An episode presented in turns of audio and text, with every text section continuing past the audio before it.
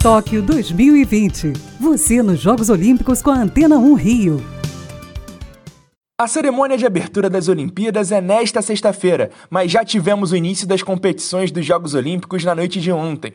O Japão venceu a Austrália por 8 a 1 na estreia do softball nos Jogos de Tóquio. Agora de manhã, as meninas do futebol brasileiro fizeram bonito e bateram a China por 5 a 0. A nossa rainha Marta fez dois gols e o placar foi completado por Debinha, Andressa Alves e Bia Zanerato. E para fechar o boletim, o Brasil não terá mais a participação de Bruno Soares nas duplas do tênis.